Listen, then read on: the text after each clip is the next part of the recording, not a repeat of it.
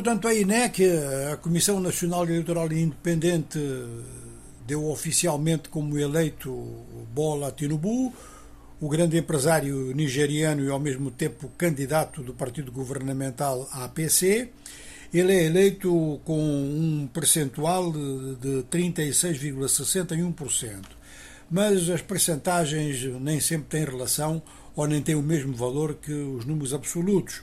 Ele faz um pouco acima de 8,7 milhões de votos. Isto corresponde a menos de 10% dos eleitores inscritos na Nigéria. E é assim porque a taxa de participação foi apenas de 27%. É mais baixa na história democrática da Nigéria e é mesmo mais baixa do que em muitos países onde tem havido boicotes eh, das eleições pelas forças oposicionistas. Não aconteceu isso na Nigéria. A oposição participou toda e participou a nível das eleições presidenciais, como a nível das eleições para o Senado e para a Câmara dos Representantes. Assim, em segundo lugar ficou Abubakar, ficou com 29,7%.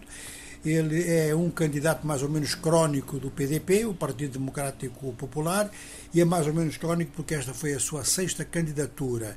Ele tinha sido vice-presidente da República, portanto, há uns seis mandatos atrás.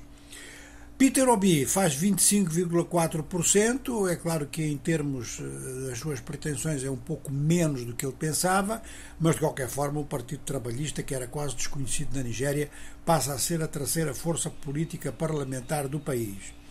Precisamente olhando para o Parlamento, nota-se então que o APC, o Partido dos Progressistas, ou o Congresso dos Progressistas da Nigéria, faz eh, maioria, maioria simples, no Senado e na Câmara, mas eh, muito longe da maioria necessária para governar. Não consegue nem passar o orçamento se não fizer alianças. Agora vamos ver quais são as alianças.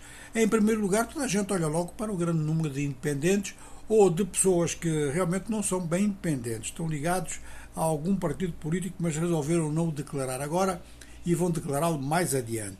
Isto na Câmara dos Representantes é particularmente importante, porque a esmagadora maioria, quase 300 deputados, estão eleitos ou sem etiqueta ou são realmente independentes.